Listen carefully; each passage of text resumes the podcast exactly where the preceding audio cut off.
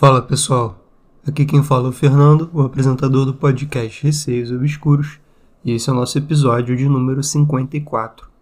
Peço desculpas por ficar um tempinho sem postar, eu tava doente, mas como agora eu tô melhor, tô aqui voltando e fazendo o próximo episódio. Não se esqueçam de enviar os seus relatos por e-mail receiosobscuros.gmail.com ou por direct no Instagram, arroba receiosobscuros. Sigam o podcast no Spotify e entrem no grupo do Telegram, é só digitar na busca Receios Obscuros começando o episódio. História de número 1. São quatro relatos enviados pela Bruna por e-mail. Olá, Fernando. Meu nome é Bruna e sou de Cuiabá, Mato Grosso. Primeiramente, parabéns pelo podcast. E como uma boa ouvinte que já maratonou todos os relatos, não poderia deixar de mandar o meu também. Se for muito grande, sinta-se à vontade para dividir. Relato de número 1. A Mulher de Preto. Acredito que isso aconteceu em mais ou menos 2018. Ainda morava com meus pais. Minha irmã mais nova, que não morava mais com a gente, foi nos visitar. Quando ela entrou em casa, o meu padrasto, entre parênteses o pai dela, que é espírita umbandista, ficou meio perturbado, saiu lá fora e ficou olhando sério pro portão. Logo ele entra e fala para minha irmã: Tem uma mulher toda de preto lá fora e acho que ela estava acompanhando você. Todo mundo ficou com uma cara assustada, mas de boa. Não demorou muito e do nada minha irmã começa a passar mal, ficando sem ar, querendo desmaiar e começando a chorar. Meu padrasto pegou um álcool com ervas que ele sempre tem em casa, passou nela e começou a benzê-la. Então ela foi voltando. Detalhe: minha irmã é evangélica, sempre acreditou em espíritos, bons e ruins, mas nunca acreditou que o espiritismo pudesse ser uma religião do bem. Mas enfim, depois disso ela não teve mais essas coisas. Na casa dos meus pais, mãe e padrasto, sempre foi uma casa em que eu não me sentia muito bem. Como ele sempre fez trabalhos no pequeno centro que ele tem no fundo do quintal, quando eu morava lá à noite, sempre sentia algo puxando meu pé ou me cutucando. Sentia do nada a cama afundando, vozes falando meio longe e vultos pelas janelas. Meu padrasto já me acordou algumas vezes de manhã cedo pedindo para que eu levantasse, porque via algum espírito embaixo da minha cama e aí ele passava defumadores pela casa toda. Mas desde que me mudei de lá, essas coisas pararam e me sinto até mais leve. Relato 2. Tá repreendido. Uma das minhas primas relatou um momento que teve com o marido dela. Para entender a situação, vou explicar uma coisa. Nós tivemos um tio que faleceu uns 5 anos atrás com diabetes. Essa história aconteceu na semana em que ele faleceu. E assim que ele morreu, a minha prima, que tem uma certa sensibilidade, relatou que o marido dela foi para uma reunião familiar e bebeu até não poder mais. Chegou em casa e dormiu. Minha prima, que não foi e estava em sã consciência, logo foi deitar também e do nada ela viu o espírito do meu tio querendo se comunicar com ela. Ela o viu em forma de espírito e depois ele incorporou no marido dela, que naquele momento estava bêbado e dormindo. Começou a chamar pelo apelido e ficava repetindo diversas vezes: Sou eu. Falou o nome dele, ficou naquela situação, querendo dar algum tipo de recado, mas ela disse que na hora se tremeu toda e começou a falar: Tá repreendido, tá repreendido. E foi assim diversas vezes até ele sair. Esse meu tio gostava muito dessa minha prima, Acredito que ele achou que talvez ela não teria medo, mas né, é difícil não ter. Uma outra prima minha, também com um dom aflorado no espiritismo, comentou que a vizinha dela, que já tinha morrido, andava diversas vezes pelo quintal depois de morta. Relato 3. O garoto. Já ouvi faz muito tempo essa história da minha avó e não tive a curiosidade de saber se ela vivenciou o momento ou contaram para ela. Mas continuando, existia um garotinho que vivia normal, mas era meio descuidado e andava pelado. Certo dia passou a comer barro, terra e era só isso que ele comia. A mãe dele já tinha levado ele no médico, não dava em nada, e nada fazia ele parar de comer essas coisas que não são de consumo para nós. Vendo que nada dava certo, ela resolveu levá-lo num centro espírita, e a entidade falou para a mãe que o menino já não estava nem mais vivo, que o que possuía ele, que dava vida a ele, era um espírito imundo e que o certo era fazer um ritual que afastasse aquilo. Porém, após uns dias, o garoto iria falecer fizeram um trabalho e não deu outra. Três dias depois confirmaram a morte dele. Relato 4. O quarto da minha avó.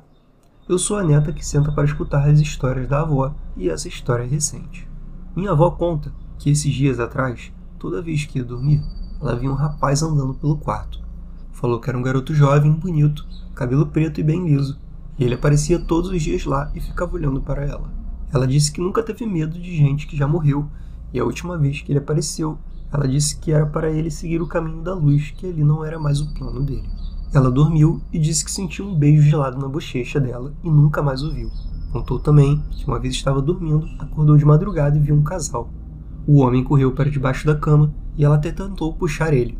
A mulher estava dentro do guarda-roupa antigo. Disse que viu o olho dela por um buraco que tinha nesse guarda-roupa. A gente achou que era sonho ou algo do tipo, mas aí meu padrasto foi fazer a limpeza espiritual na casa dela e realmente os guias disseram que tinham espíritos obsessores lá na casa. Tinha esse casal, tinha mais um no banheiro, outro na cozinha e outro num quarto que tem fora de casa. Hoje a gente entra na casa da minha avó e sente até mais leve o ambiente. Enfim, são essas histórias por enquanto. Conforme for lembrando, vou mandando. Grato e continue firme com o podcast. Abraços. Bruno, obrigado pelos quatro relatos que você enviou. Comentando rapidamente, sem dúvida o relato número um para mim foi o que mais me assustou, né? Por ter aquele fator de você não saber quem era. Tinha uma mulher de preto ali acompanhando a sua irmã e tal. Além do que você sentia, né? Espíritos puxando seu pé e coisas do tipo. O relato número 2 foi bem tranquilo, apesar de que na hora deve ter dado medo, mas como era um tio de vocês e que gostava da sua prima, claramente ele não estava ali para fazer nenhum mal. O relato número 3 me remeteu mais a uma lenda, né? Talvez uma lenda local. Porque assim, uma criança viver com um espírito possuindo ela durante um tempo, eu já acho mais complicado, né? Como você mesma disse, nem você tem certeza assim, se foi uma história que sua avó de fato vivenciou, né? Já o relato de número 4 tem aquela questão de você ficar com medo na hora também, porque você vê alguma coisa e tudo mais, mas pela intenção lá do garoto, né, que até chegou a dar um beijo gelado na bochecha da sua avó, acho que dá uma amenizada nessa sensação de medo. Uma coisa que me deixaria muito assustado nesse relato 4 foi a mulher que estava dentro do guarda-roupa e que ficava com o olho pelo buraco da fechadura do guarda-roupa. Se eu visse isso, eu ia ficar com muito medo. Mas enfim, vamos para a história de número 2 agora. São dois relatos enviados pelo Guilherme por e-mail. Fernando, boa noite. Sou o Guilherme e fui eu quem enviei a história sobre o lobisomem que apareceu no episódio número 41. Sobre a questão que você deixou ao fim da narração, creio que, ao se transformar, o indivíduo perde o controle sobre si. Então, quando foi pedido para que o velho não mais voltasse ao terreno, pediu-se, na verdade, que ele buscasse locais mais longínquos quando se transformasse. Uma vez que a fera tomasse conta, o indivíduo estaria longe demais para afligir qualquer dano. No mais, continua adorando sua iniciativa, continue assim. Para ajudar, vou enviar dois relatos que aconteceram comigo e com o meu pai. Relato de número 1. Um, o Doppelganger. Minha família tem um sítio em uma região interiorana do Ceará. O terreno não é largo, mas é bastante comprido. O portão de entrada até a casa sede a uns bons quilômetros. A estrada existente é cercada por coqueiros e durante o dia um visual bonito. À noite, porém, tem um ar assustador e misterioso. Certa vez, curtindo as férias no sítio, eu estava fazendo, sozinho, o percurso na estrada até a casa sede. Era por volta das 17 horas. Não sei o motivo, mas bateu a vontade de olhar os arredores. Quase uma sensação estranha de ser observado. Fiquei surpreso ao avistar, a uns 200 metros, próximos a um dos muitos coqueiros, uma cópia exatamente igual de mim mesmo. Eu tinha uns 9 ou 10 anos. O clone tinha, aparentemente, a mesma faixa etária. O que diferenciava eram as roupas, ele vestia short e camisas pretas. No momento, como retornava de um jogo de futebol, eu usava apenas um calção vermelho. O clone, que parecia estar tentando se esconder atrás do coqueiro até eu avistá-lo, sorriu maligno para mim e começou a se aproximar. Preciso deixar uma observação. Já vivi um número considerável de situações sobrenaturais. Minha família, que tem uma certa formação espírita, crê que eu possuo uma mediunidade. Porém, nunca fui saber da verdade ou treinar a habilidade. Então, nessas situações sobrenaturais, mesmo acuado, tendo a reagir com coragem e enfrentamento, algo instintivo. Quando vi que o clone se aproximava sorrindo, não tive receio, fechei a cara e fui andando ao encontro. Não sei o que poderia acontecer, mas o que veio a seguir foi enigmático. O semblante da coisa mudou, de maligno para assustado, e ela simplesmente desapareceu. Firmei a vista, olhei para o caminho de onde a coisa estava vindo e depois olhei ao redor. Nada. Guardei na memória o ocorrido e terminei o caminho até a casa sede. Nunca mais algo similar aconteceu. Relato 2. As dores de cabeça. Quando eu tinha uns 4 ou 5 anos, meu pai passou a ser massacrado por fortíssimas dores de cabeça. Médicos foram procurados e remédios e tratamentos foram prescritos, mas nada resolveu. As dores eram tremendas e eu cheguei a ver meu pai chorar. Era algo enlouquecedor. Além disso, na época, ele possuía caminhões que descarregavam equipamentos e material de construção em suas obras. Um deles, que tinha cor amarela, vivia dando problemas. Passava mais tempo em oficinas do que em serviço, gerando prejuízo.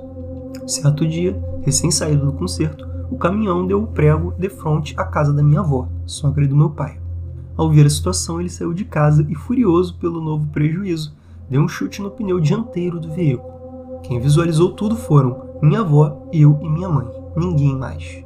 Aconselhado por um sócio, que é espírita, meu pai foi ao centro, no qual a mãe dele era médium e orientadora. No momento que meu pai ficou frente a frente com a bondosa senhora, ela sofreu um espasmo no corpo e caiu. Foi horrível, segundo me disseram. Como era bem pequeno, não me levaram. Tendo incorporado um espírito, a mulher, com a voz alterada, disse que se tratava de alguém que numa vida passada fora maltratado pelo meu pai. Agora, segundo disse, ele iria se vingar fazendo-o enlouquecer com as dores de cabeça e levando-o à ruína financeira com os caminhões. Pior de tudo, sorrindo com maldade, o espírito que comandava no momento o corpo da orientadora disse o seguinte: Adoro vê-lo com dor, mas sobretudo adorei vê-lo chutar o pneu do caminhão. Odeio você, só tenho pena do seu filhinho. Notas. Até então eu era filho único e, como disse, ninguém mais tinha visto a explosão de raiva do meu pai. Pelo que soube depois, a senhora realizou um tratamento do meu pai que durou quase um ano. Aos poucos a vida financeira reentrou nos eixos e as dores diminuíram até desaparecerem. A orientadora explicou que o espírito que cercava meu pai tinha muito ódio em si. Bondosa como era, a velhinha assumiu o papel de mãe para o espírito perseguidor até que este encontrasse a luz. Guilherme, primeiramente gostaria de agradecer os dois relatos que você enviou. Muito obrigado. Agora eu entendi melhor qual foi a situação lá do episódio 41 do lobisomem. Quem não sabe do que a gente está falando, precisa ouvir lá o episódio número 41. E agora falando do relato número 1, eu achei extremamente assustador. Doppelganger para mim é um assunto que causa um certo incômodo, né? Toda vez que eu leio uma história sobre, eu fico um pouco assustado. E nunca tivemos nenhum relato aqui sobre um doppelganger da própria pessoa que conta o relato. Normalmente são doppelganger dos pais ou dos irmãos ou enfim. Mas uma coisa eu achei muito interessante aqui nesse relato, que foi a atitude desse doppelganger. Por quê? Em todos os relatos anteriores sobre doppelganger, eles tinham uma certa característica em comum, que era parecerem meio perdidos, vamos botar assim. Eles ficam com um olhar meio vazio, distante, fazendo coisas que não fazem muito sentido, né? Pelo menos para você não fazem. E esse aqui, ele me pareceu bem certo do que queria. Na minha opinião, ele queria te assustar. Ele queria fazer você ficar com medo. Porque qualquer pessoa que se visse, né, ia ficar com medo. Ia pensar, bom, se eu tô aqui, isso aí é outra coisa. Então ele veio na sua direção, com um sorriso maligno, e começou a se aproximar. E aí, esperando que você ficasse assustado, mas não ficou. Você foi de frente para ele, assim, com toda a coragem do mundo ali. Não sei como você conseguiu. E pode ver que assim que ele sentiu que você não tinha medo dele, ele ficou com medo, né? Ele tirou aquele sorriso lá maligno que ele tava, ficou assustado e simplesmente desapareceu. Não sei exatamente qual era a intenção dele, imagino que realmente tenha sido te assustar, fazer você correr ou algo do tipo. E ainda bem que você teve coragem suficiente aí para bater de frente com esse doppelganger aí. Parabéns pela coragem. E no relato número 2, acho muito perigoso quando esse tipo de espírito assim acaba afetando de fato a vida da pessoa, né? Não só ele afetava a saúde do seu pai, né, com as dores de cabeça, como também os negócios dele, né? A comprovação foi essa senhora aí, que incorporou o espírito e falou coisas que somente pessoas que estivessem ali no momento saberiam. Felizmente deu tudo certo aí e hoje em dia seu pai está livre desse problema. Esse foi o episódio de hoje. Não se esqueçam de enviar seus relatos por e-mail receiosobscuros.gmail.com ou por direct no Instagram, arroba receiosobscuros. Um beijo a todos e até o próximo episódio.